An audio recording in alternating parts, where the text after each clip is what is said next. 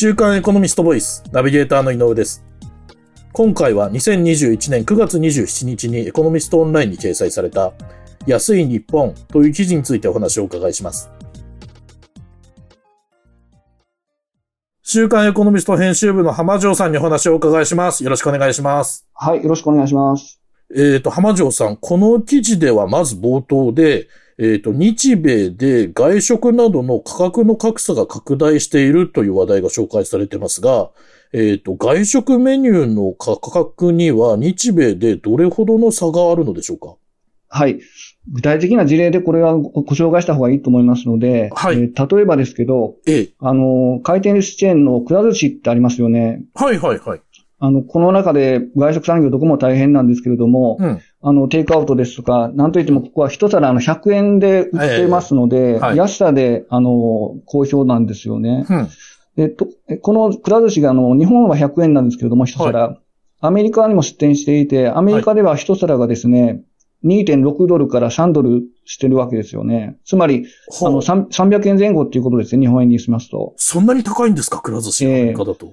だから3倍ぐらい高いわけですよね。で、他にも、あの、丸亀製麺ってあの、はいありますよね。あの、うどんのチェーン店ですよね。そうですね。はこれが日本だと、あの、釜揚げうどんの波のサイズですけど、うん290円なんですよね。はいはい。これがアメリカに行くと5.5ドルですから、まあ600円前後するわけですよね。つまり日本のその2倍してるわけですよね。はいはい。まあこんな形で、まああの外食産業が、まあ2倍から3倍ですし、うんあとあのディズニーランドが結構有名でして、はい。ディズニーランドになるとですね、日本だとその、まあいろんなあの、パスポートっていうか、はいチケットあるんですけれども、うんまあ、例えばその、1日使えるあのワンデーパスポートだと、はいはい日本だとまあ8200円から8700円なんですよね。ほう。ところがこれアメリカに行きますと、まあ、ロサンゼルス近郊のあの本家だとですね、うんうんはい。まあ、1日114ドルから、まあ、100高いところになると154ドルといって、だいたい1万6000円ぐらいですから、はい。まあ、日本の2倍近い値段になってるわけですよね。え、そんなに価格に差があるんですね。ええでは、なぜその日米でそれほど価格がこう、価格に開きが出てしまってるんでしょうか？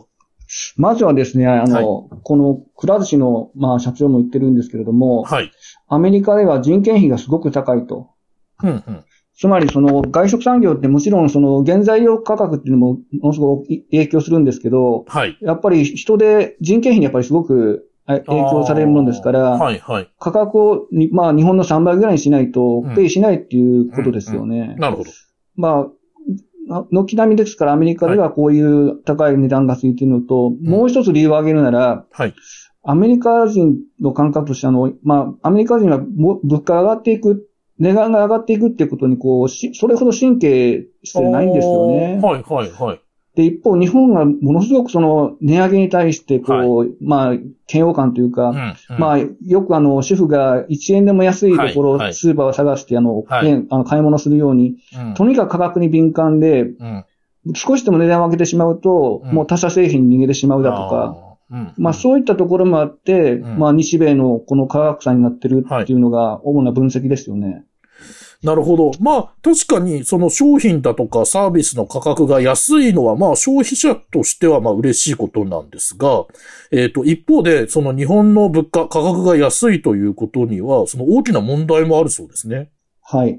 あの、おっしゃるように、まあね、サービスを受けるもの、うん。また、その、こう、あの、消費者としたら、うん。まあ、か価格は安い方に越したことないんですけれども、えあの、これがですね、うん。やっぱり企業業績に、やっぱり反映するわけですよね。えはい。つまり、はいあの、価格転嫁できたい、要するに、あの、いろんな今、輸輸入材ですとか、資源価格が上がっているわけですけれども、うん。それをなかなか、あの、価格に転嫁できないっていうことは、業績が悪くなっちゃうわけですよね。はい、はい。企業としたら。うんすると、やっぱり、その、あの、給与も上げられないと。ああ。で結果的に賃金上がらないもんですから、うん家計はまだ消費もあまりこう盛り上がっていかないっていう悪循環にやっぱり一種日本は陥ってるっていうところで、消費者の、えーっと、まあ、なんて言うんでしょうかね。えーっと、安物買い、要するにうん。うん物価が安いってことは、一面その歓迎なんですけれども、うん。これが回り回って企業業績の悪化に伴って、うん。あの、まあ、家計の収入が減っていく、うん。増えない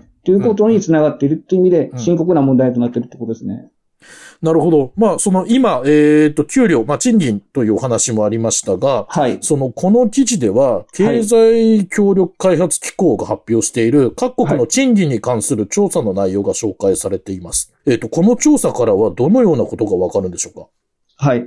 あの、これ20年前との比較です、比較するとですね、はい。日本の賃金ってほとんど変わってないんですよね。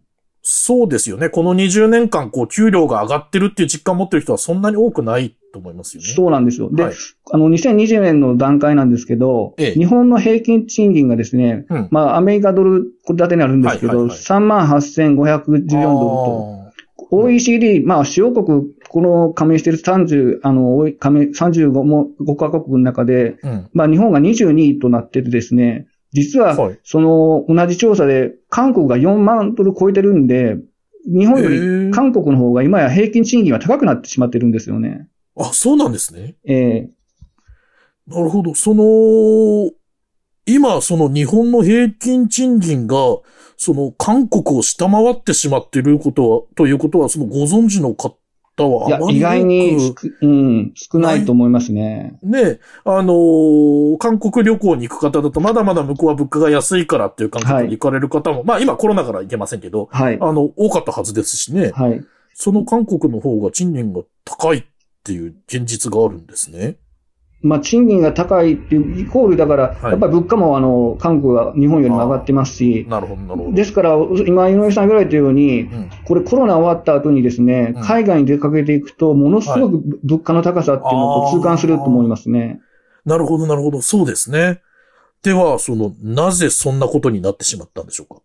まあ、一重に、もうさっきから言ってるようにですね、日本ってやっぱりこの20年間、あるいは30年間、やっぱり物価が上がらないっていうことがずっと続いてきたわけですよね。はい、そうですね。まあ、なぜ物価が上がらないかというと、やっぱり、きあの、企業がやっぱり収益力を上げられない。はい。ま、マクロ経済で見た場合には、え経済成長がなかなか日本でできてこなかったわけですよね。うん。ですから、増える、あの、増えるパイ、増えないパイの中で、はい。労働労働分配率、要するに賃金払っていくわけですから、うん、うんうんもう一定以上のそのね、パイしかないわけですから、はい、はい。なかなかそこにその、給料だけ増やすってことも企業なかなかできなかったっていう、まあそういう、まあ、ある意味、こう、デフレ均衡といいますか、縮小均衡経済の中で、はい。なかなか賃金が上がってこなかったっていう現実がやっぱありますよね。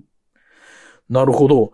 えっ、と、その働く人の賃金が安いということは、今も話があった通り、その購買力が低下するということですし、はい。えっ、と、そうするといつまでもその内需が伸びない、国内での需要が伸びないということですから、まあ、あの、大問題だと思うんですが、はい。その政府はこれまでその賃金を上昇させるための政策などは行ってこなかったんでしょうかはい。あの、安倍政権の時代にですね、随分そのアベノミクスと言われまして、はい。あの、政府の側から、まあうん企業、まあ経済団体などに働きかけて、はい。まあ3%の賃金上昇ですとかっていうことはやってきたわけですけれども、はいまあそれにもう一つ、安倍、あの、安倍の、安倍内閣、安倍前政権で、まあ菅政権もそれを引き継いでますけれども、うん。まあアベノミクスっていう経済政策が取られたかと思いますね。はい。はい。で、この中で一番やっぱり、あの、まあ、きある意味効いたと言いますか、効果があったと思われるのが、まあ、あの、金融緩和による円安なんですよね。うん、うん、うん、ところが、円安、これ問題でして、うん。はい。あの、円の購買力が下がるわけですから、はい。先ほど申し上げたように、まあ資源価格ですとか、うんうんまあ食品とかですね、うん日本は多くのやっぱりそういう物資をこう輸入する国なもんですから、はい。その購買力が下がると、イコール輸輸入価格が上がっちゃうわけですよね。で、当然輸入価格が上がれば、本来であれば、うんまあ価格転嫁、その原材料を使って、はい。もものサービスを作っていくとき上で、うん価格を上げないといけないわけですですけども、先ほど申し上げているように、日本人ってなかなか価格を上げると、もうそっぽ向いてしまうと。で、企業もそういう恐怖感がもうずっと根付いてしまっているもんですから、うん。結局企業がその中間の卸の段階であるとか、うん。まあ最終段階も含めて、うん。やっぱり価格を転嫁できずにうん、やっぱり収益を悪化させてしまっているっていう、こういう悪循環がやっぱり大きい、大きな背景としてあって、アベノミクスってなかなかだから、やっぱり賃金を増やせないっていう状況をやっぱり続けてしまったっていううん、いたずらに円安とやっぱり続けて、あ円安政策を続けてしまったっていうのが、はい。まあ現状かと思いますよね。なるほど。その間に他国は、まあ、例えば韓国だとかの外国は、えっ、と、給料も上げ、内需も拡大して経済成長を続けてし、いったっていうことになるわけですかね。そうですね。うんまあ、えっと、今まで教えていただいたように、まあ、円も安くて、えっと、物価も、賃金も安い。はい。その、まあ、日本なんですが、その、今後この日本はどうなっていってしまうんでしょうか？そうですね。まあ、あの、今回の特集のタイトルでもしましたけど、や安い日本っていうのがですね、やっぱり、あの、どんどん続いていきますと、うん。あの、まあ、しかも円、円安も進めていますから、はい。あの、円安進めると、まあ、いあれ、輸出が伸びるという面が以前はあったんですけれども、はいはい今はそれほどの効果もないと。うん。やっぱりこのままでいくと、自利品になっていって、なかなかここから経済か、経済活動を活性化させていくっていう展望、なかなか見えない状況ですよね。ですから、どっかのタイミングで、うんまあもちろん、こう、生産性を上げていく努力ですとか、うん。あの、いろんな形の、まあ、まあ政府もそういう経済対策は当然打つんでしょうけども、はい。やっぱり民間企業が、まあうん、どのように、どのようにして生産を上昇させていくか、うん。うん。まあ世の中にこう値上げしてるでも買ってもらえるようはいなサービス、商品を開発していくかっていうことが、うん。あの、重要になってくると思いますね。一部にはまあそういった企業もあるわけですけども、はい。なかなかやっぱり、先ほどから申し上げているように、価格を上げていくっていうことに対して、日本企業がものすごくこう、恐怖感を持ってしまっている。うん。このマインドはやっぱり変えていく必要があると思いますし、どっかで、あの、今回の特集の中で、はい。わ東大の渡辺先生が、あの、提言してるんですけれども、ええ。物価を上げるためにですね、はいもうカカルテルの一時容認はやっぱりすべきだっていうようなことも言ってるわけですね。いわゆる談合ですよね。うん。うん。うん。まあ、これはやりすぎると本当犯罪行為になるわけですけれども、はい。まあ、それぐらいのそのカンフル剤というか強力なことをしない限り、んなかなか日本ではその物価が上がっていかないとうん。うん。いうことを、あの、ごし、ご提言されてますね。なるほど。わかりました。ありがとうございます。今回は週刊エコノミスト編集部の浜城さんにお話をお伺いしました。浜城さん、ありがとうございました。はい、ありがとうございました。こちらの記事はエコノミストオンラインにも掲載されています。ぜひご覧ください。